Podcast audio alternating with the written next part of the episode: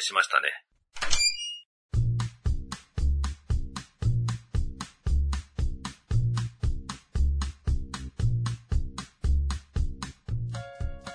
高井さんのことが、言ったらですね、あの、それに対しても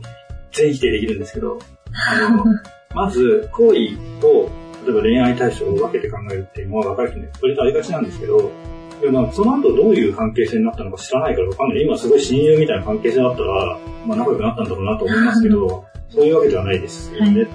い、で、その一回の食事で、こいつとはねえなと思ったのかもしれないから、ただ、あの、付き合わなくても、やることはできるんですよ。だから、関係ないんですよ。好きかどうかとか。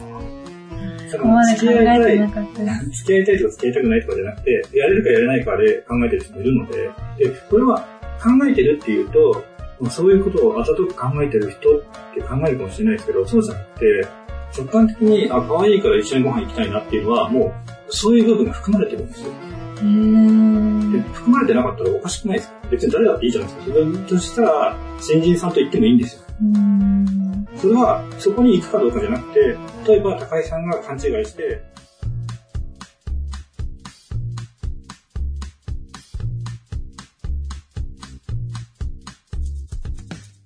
行くかどうかじゃなくて、例えば高井さんが勘違いして、すごい好きになっちゃう可能性があってもいいと思ってるってことですよ。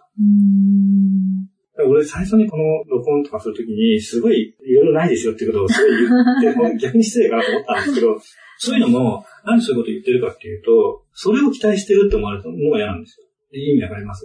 じゃあ、俺が高井さんからすごい好かれたいから、まあ好かれたいっていう気持ちもなくはないですけど、好かれたいから一緒に時間を作りましょうっていうことではなくて、っていうことです。だから本来は一緒に時間を作るっていう、その食事行きましょうもそうなんですけど、その中では、その次のステップをゼロで考えてないっていう証明でしかないっていうか、で、ないですよっていうのもなかっただけだから、最終的に。そうなんです。なんか大学生は軽々しくご飯行ってもいいかなとか思ってました。まあ行ってもいいんじゃないですか。行ってもいいと思います。別にそれで、だってご飯一緒に食べたら、必ずそういう関係になるってわけじゃないから、まあ別にいいと思うんですよ。まあ高井さんがそれがいいかどうかは別として、高井さんがそうだとして、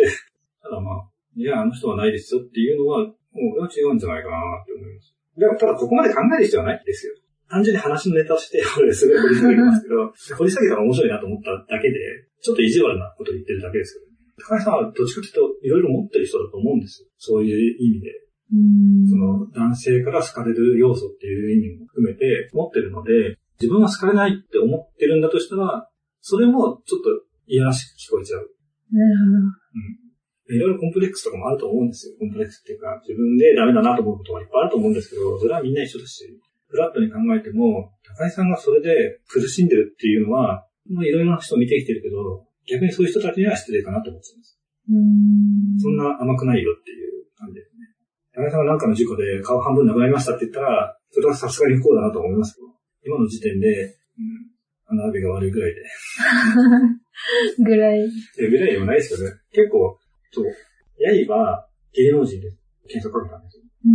なんか、あれ、そういえばヤイバの、俺、ユキってわかります？ユキって歌手の、歌手のユキっていう。ああ、わかります。あの、ま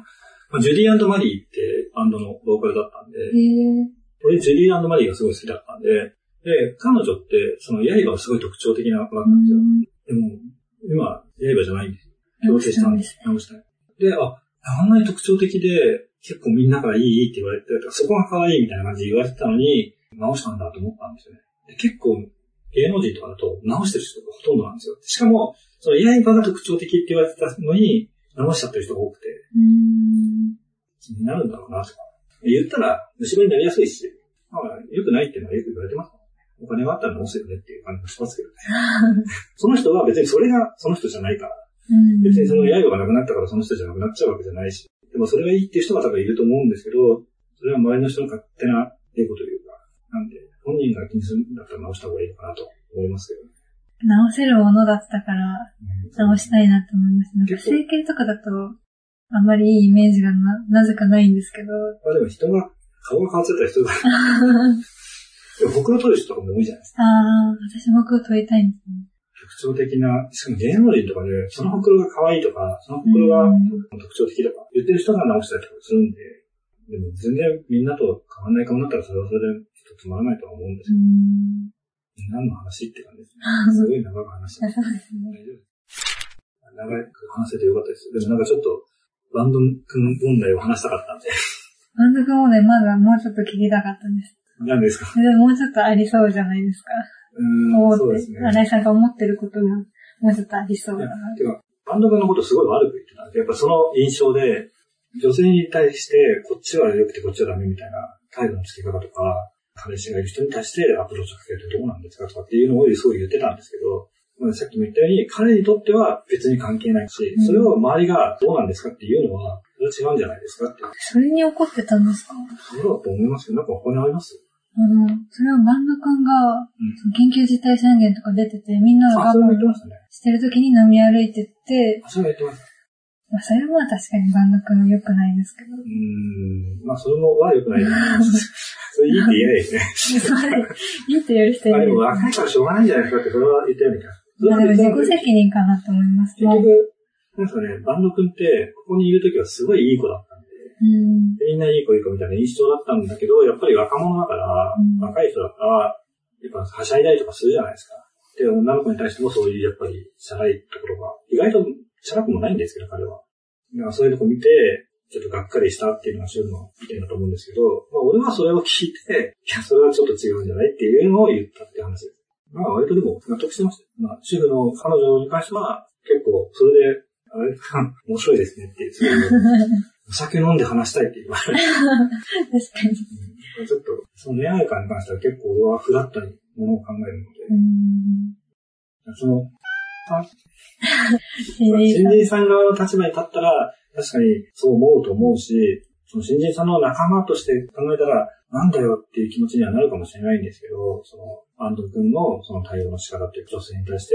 態度を変えるっていうものに関しては、もうさっき言ったように、ないっていうことに関して言うと、俺はないっていうのは分かってたから、それに対しての対応でって考えれば、それはそうですよねって、そういう態度を取った方がいいですよ。むしろ思わせるの方が問題ありますよねっていう話をして、その話をしたら、確かになるんですよ。だから新人さんのことを見たら、確かに新人さんの見方で言ったらそうだけど、新人さんはそれだけ、例えば、バンド君に好かれるための努力はどれだけしたんですかって話をしたら、うーんってなっちゃうんですよ。俺からすれば努力でどうにかなる問題でもない気もするんですけど、ただ、例えば自分がいいなと思う人に出会うっていうことを考えたときに、出会ったタイミングで自分がどういう位置にいるかっていうのをきちんと把握できてないと、彼女がそれを把握できてたら、最初の時点で、あ、自分はないなって思うはずなんですよ。で、それに気づいてないっていうのは、もうそもそも多分それを考えてない。だから、さっき言ったように、高井さんと自分の違いが分かってないので、もうちょっと痩せた方がいいんじゃないですかとかっていうのは、もう見当違いの意見なんですよ。へえ。内側の性格を変えないと、外側も変わらないんですかねど。どうなんですかね。俺が思ったのは、ご家族も全員ああいう感じになったら、もうそういう骨格で、そういう遺伝子だったら、もうどうにもならないですよね。遺伝子か。うん、でも、本当にちっちゃい頃から、てか小学生の頃から高校ぐらいまで一緒にいて、全く変わらない人もいるからね、見た目が。その、ブサイクとかブサイクじゃないとかじゃなくて、その体格に関して言うと変わらない人もいるし、今日ちょうど主婦の息子が太っちゃってみたいな話をしてたんですよ。細い時もあるっていう人は、細くもなるし太くもなるんですけど、そもそも習慣として、その体ができちゃってる人っていうのは、生活習慣から全部改善しなきゃいけないんですよ。うんそれはさすがにちょっと無理でしょ。でもその家族が例えば太ってたとしても、なんか、まあ、高校に行ったり学校に行ったりすると、太ってる人ばっかりなわけないじゃないですか。そうです。それを見て、それでも自分、多分太ってる人の方が多分少ないのかなと思うんですけど、私の高校はそうだったんですけど、それを見て自分は別に普通の体型だなって思ってた。普通の体型だなと思ってない何も思ってないの？ですか、ね、どうしたら普通の体型になるっていうか、みんなと同じになるのかわからないっていうのと、彼女がある程度痩せたとして、高井さんのような体型っていう言い方変ですけど、にはならないと思います。へうん、多分、全然肩幅も違うし、そういう人って結構顎が発達してるのはすごい食べるからとかもあるので、幅もあったと思うので、これが肉だけで増えてるわけじゃないので、骨格とかも。そういうのもあると思うよ。なので、まあ、難しいですよね。そういうのが好きっていう人もいるから、でも自分がどういう立場に、例えば、整形とかする人はわかんないけど、難しいですね。その美醜の問題に関しては本当に何とも言えないんですけど、自分がどの位置にいるかって、ものすごく測りづらいっていうのもあるんですけど、彼女に関して言うと、明らかに他の人と違うじゃないですか。すごいひどいこと言ってるような気がするんですけど。そうですね。それはちょっと、そこから改善していかなきゃいけないし、同じ立場には立てないです。まあ、今その、高井さんの流れを聞いたときに、バンドマン君が軽薄な態度をとってたっていうよりも、彼はいろんな人、なんだったら自分にファンをいっぱい作りたい人だから、その流れで高井さんに声かけたような気もしますけど、まあ、なるようになったらいいやぐらいの感じはあったかもしれないですけど、言ったら結構あの、彼氏がいるで、ないって思った可能性が高いですね。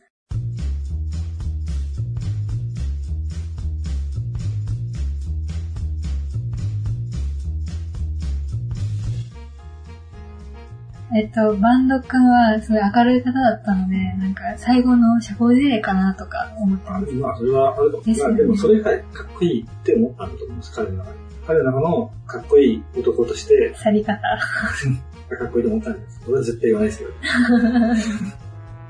この番組は思いつきを並べただけのダ話です。実在の人物や団体、事件は愚か、事例や諸説、理論なども一切関係ありませんし、責任も取りませんので、ご了承ください。この番組は、夕闇動画をお送りしました。最後までお聴きくださいましてありがとうございます。番組へのメッセージは、ハッシュタグ、あじゃらこう夕闇堂でつぶやくか、Gmail アドレス、夕闇堂 at